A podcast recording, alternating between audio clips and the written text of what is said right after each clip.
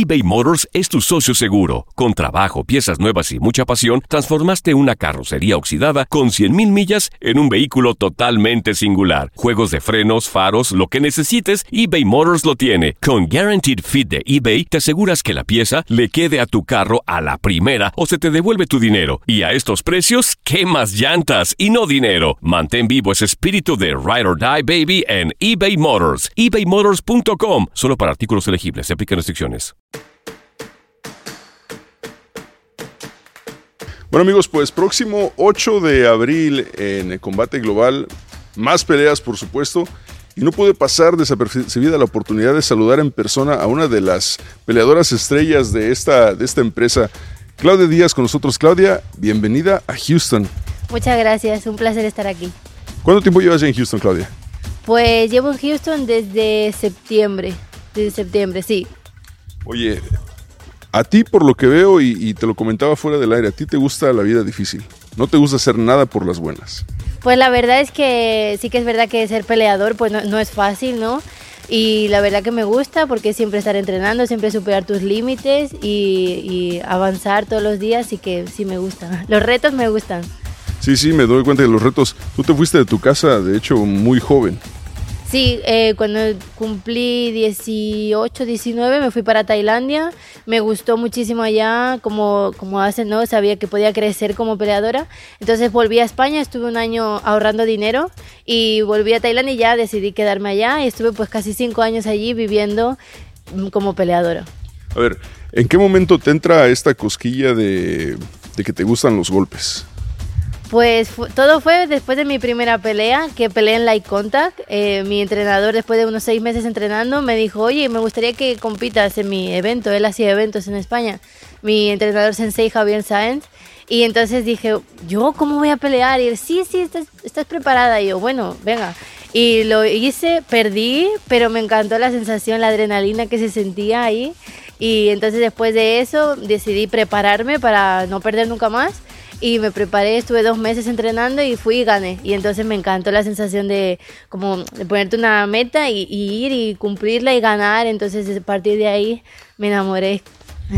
¿Tú describirás tu vida previo a pelear eh, como una vida cómoda?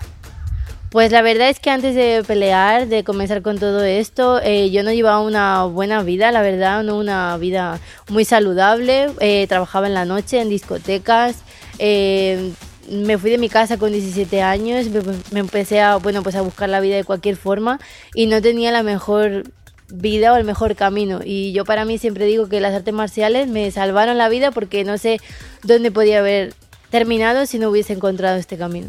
Pero, pero ¿por, qué, por qué querías, eh, por qué te sales a los 17 años? ¿Qué, ¿Qué te empuja a irte de la casa tan temprano?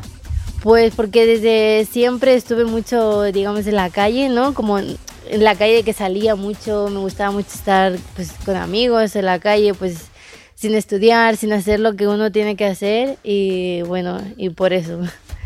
Y cuando tú te vas de, de, España, de Barcelona, por cierto, le vas, le vas al Barça, me imagino, eres culé. Sí, claro, le voy al Barça al 100%. ¿Le vas al Barça o le vas a Messi? No, le voy al Barça, pero sí que es verdad que Messi también le voy porque, bueno, es argentino, igual que la mitad de mi familia y y él, vivía en mi ciudad, en Castelldefels, Así que sí, soy del Barça, de Messi y todo. Qué bueno, qué bueno que mencionas, porque yo sé que la gente que te está viendo y escuchando anda a decir, bueno, de Claudia tiene acento, como que quiere, quiere ser acento argentino, pero de repente se oye como español. ¿Qué es Claudia? Entonces eres española y argentina. Sí, soy mitad mitad porque mi mamá y mi familia y mi mamá son de España y yo nací en España, pero mi padre y toda su familia son de Argentina y de Buenos Aires. ¿Estás emocionada? Porque, bueno, en este caso, si, si llega la Copa del Mundo, tienes España y Argentina. ¿Y qué pasa si llegan a la final ambos? Pues voy con España. Si van a la final, voy con España, sí. Que conste, yo no le dije que dijera eso, ella decidió que va por España, así que ni, modo amigos argentinos. Eh, eh, Claudia, eres de Barcelona, eres argentina, o sea, hay fútbol, hay disc golf, hay otros deportes, ¿por qué artes marciales?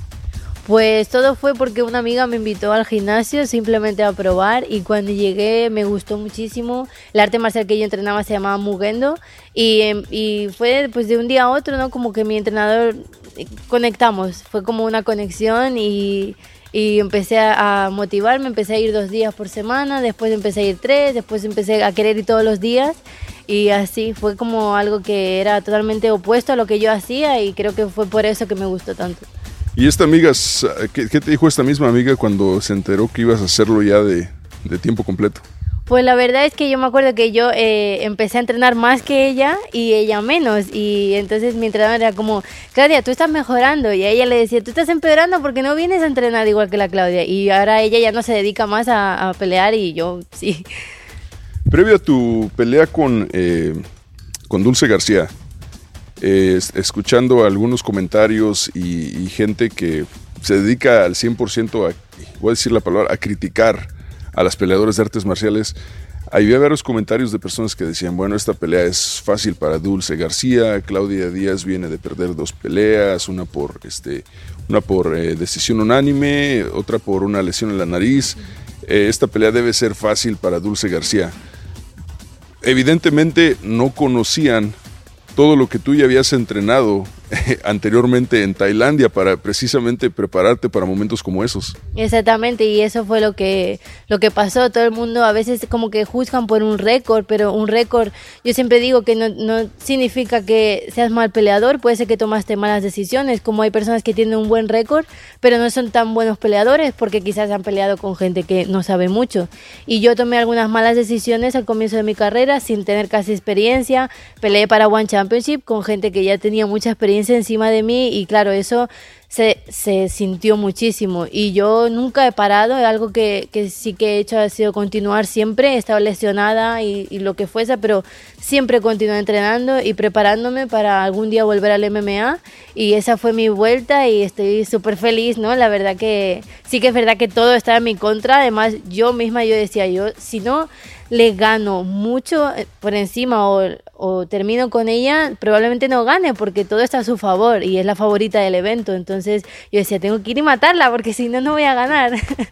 Sí, ahora, ¿qué, diferencia, qué diferente es pelear en combate global o en cualquier, eh, realmente hasta en, One Championship, en, en, donde sea, porque a comparación de lo que tú estabas acostumbrado en Tailandia, en, en el Muay a la hora de que empiezan a pelear, no es como que la gente aplaude o gritas. Hay tambores, hay música, es un ritual bastante, bastante, no sé, como, eh, o sea, de a los tiempos de antes.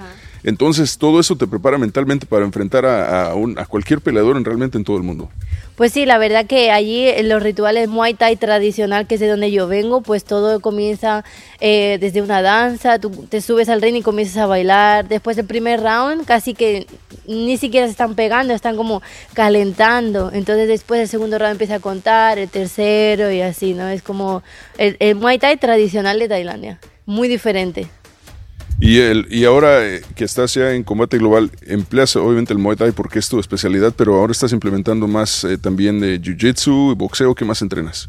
Sí, pues eh, un poco de todo. Desde que me he mudado aquí a Estados Unidos me siento más completa en tanto en jiu-jitsu, estoy aprendiendo mucho jiu-jitsu, wrestling y porque antes hacía mucho muay thai y estaba muy parada, el muay thai es mucho de pegar y quedarte parado y esperar a recibir, a ver quién pega más fuerte y en MMA uno hay que ser más inteligente, entonces estoy sobre todo entrenando eso, a moverme a los lados, a, a entender, ¿no? Cómo, cómo es el juego de MMA. ¿Cuál es tu, a, a, largo plazo, cuál es tu meta con artes marciales mixtas? Pues la verdad que yo lo que quiero es ser la mejor peleadora que pueda ser. En mí, como para mí, mi reto personal es crecer como atleta y llegar lo más lejos posible. Ya no hay, ya no hay vuelta atrás. Esto es lo tuyo y esto es lo que ya piensas dedicarte hasta que te toque, no sé, en 10, 15 años retirarte. Pues sí, la verdad que esto es lo que me gusta y bueno, quizás en un futuro me encantaría también tener algún evento propio, ¿no? Y en España para poder darle oportunidad a muchos españoles que como yo tuvieron que salir de España porque no teníamos tanto los recursos como para vivir de pelear.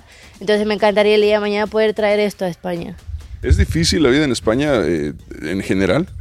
Pues no, la verdad que eh, la vida en España pues es, eh, es buena, es muy buena, pero como peleador eh, hay muy pocos casos de personas que solo se dediquen a pelear, porque un español peleando en un evento español gana muy poco dinero o, casi nada, entonces no puedes vivir solo de eso, no te puedes enfocar al 100%. Yo cuando estaba en España peleaba y trabajaba y estudiaba, entonces no estaba al 100%, ahora me dedico al 100% a esto.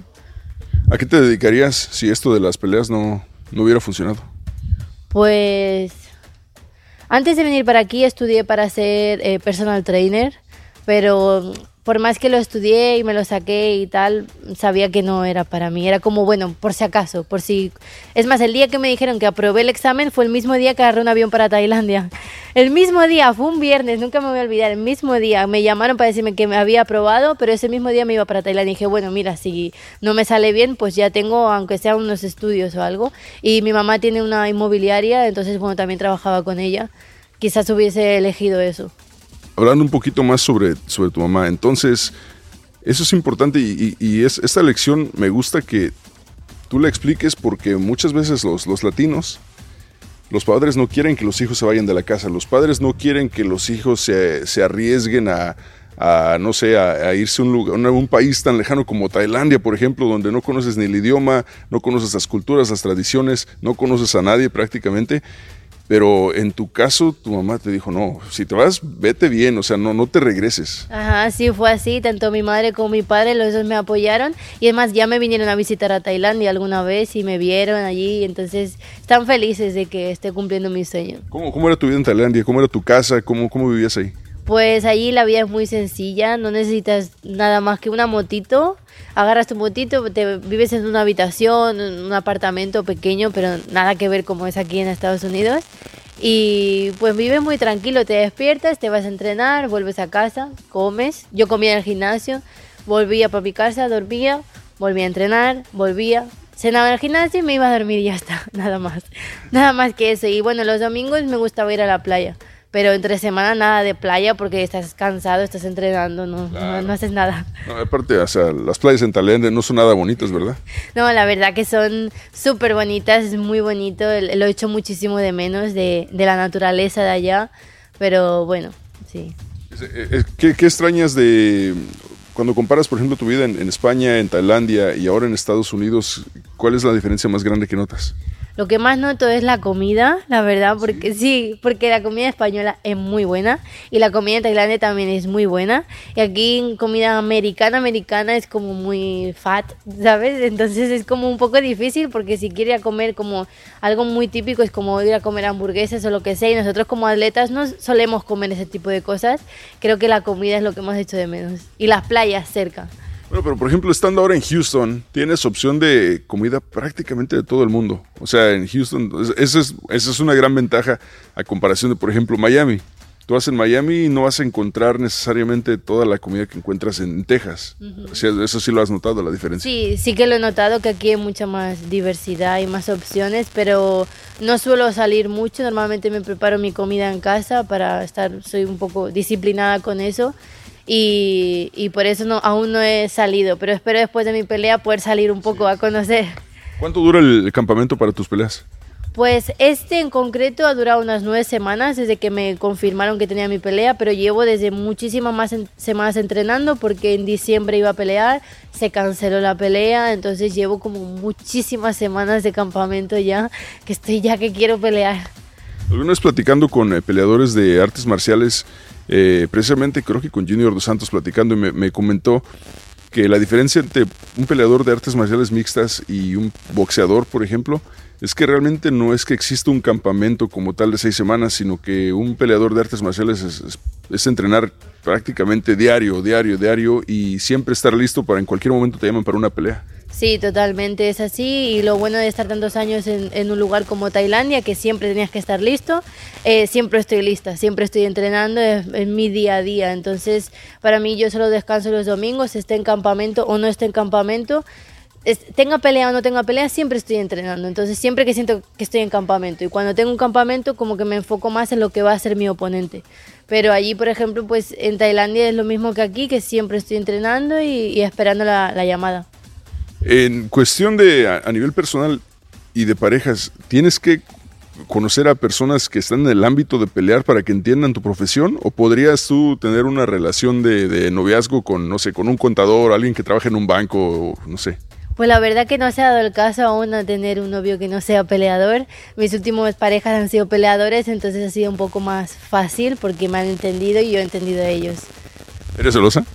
Eh, lo era, ahora ya no soy tanto. A ver, pero eh, no me imagino, a ver, una novia peleadora aparte peleadora, experta en pelear y celosa. O sea, que, ¿cómo, ¿cómo era tu reacción, por ejemplo? ¿Qué, ¿Qué te daba celos de una pareja?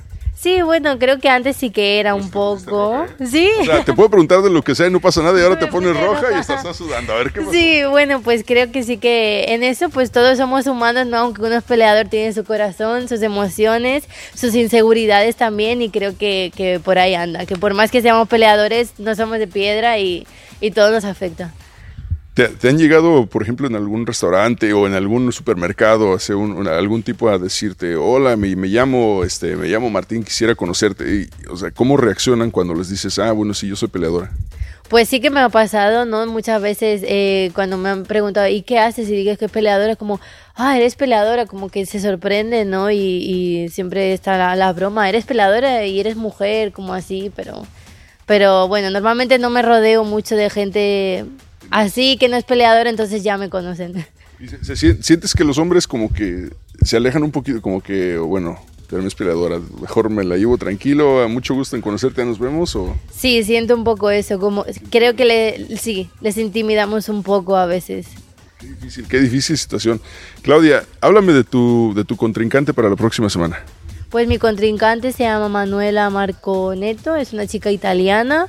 Ella viene de una victoria, peleó ahora en enero y es una chica que le gusta el striking y le gusta hacer presión en la pared y es algo que yo vengo trabajando, yo vengo del striking también, así que creo que va a ser una muy buena pelea para las dos, que vamos a poder hacer en nuestra área lo que más nos gusta.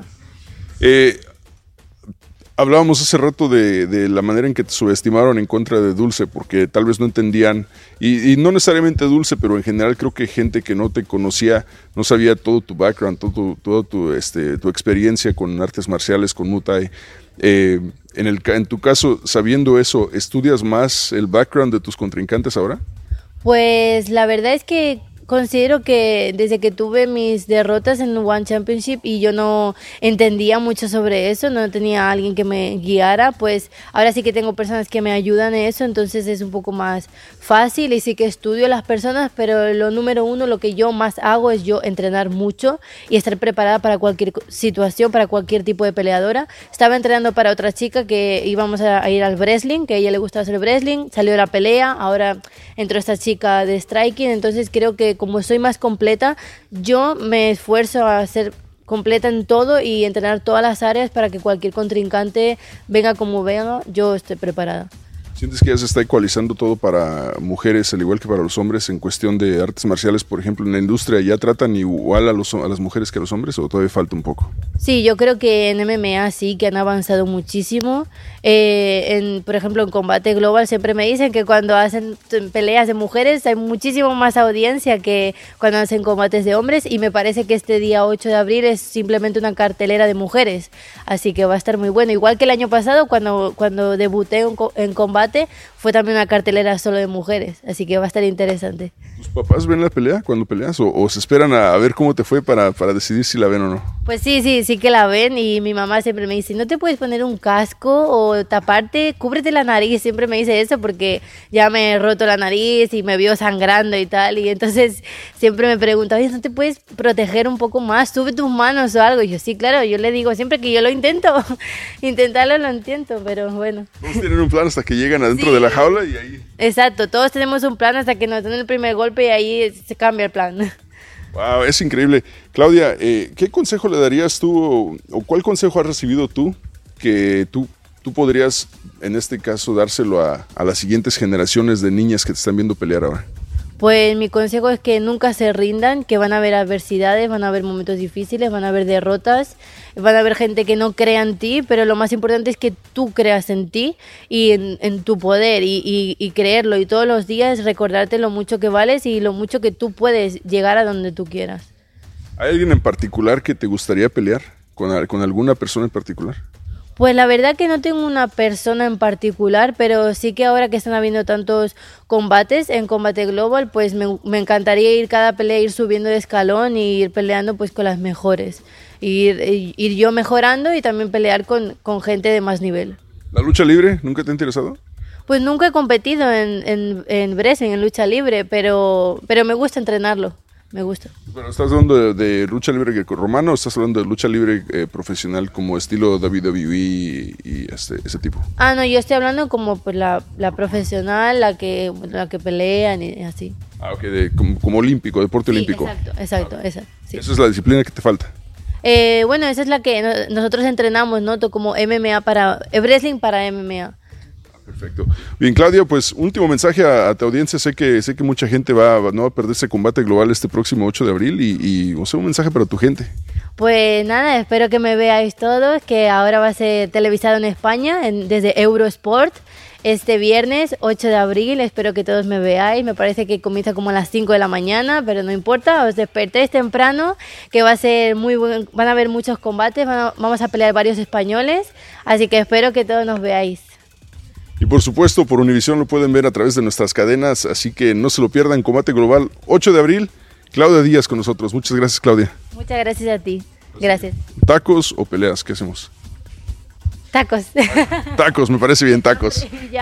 Qué bueno que dijo tacos, porque si no. Estás escuchando Enganchados con César Procel por tu DN, tu estación de campeones. Boost Mobile tiene una gran oferta para que aproveches tu reembolso de impuestos al máximo y te mantengas conectado. Al cambiarte a Boost, recibe un 50% de descuento en tu primer mes de datos ilimitados. O, con un plan ilimitado de 40 dólares, llévate un Samsung Galaxy A15 5G por $39.99. Obtén los mejores teléfonos en las redes 5G más grandes del país. Con Boost Mobile, cambiarse es fácil. Solo visita boostmobile.com. Boost Mobile, sin miedo al éxito. Para clientes nuevos y solamente en línea, requiere AroPay. 50% de descuento en el primer mes requiere un plan de 25 dólares al mes. Aplican otras restricciones. Visita Boost Mobile para detalles.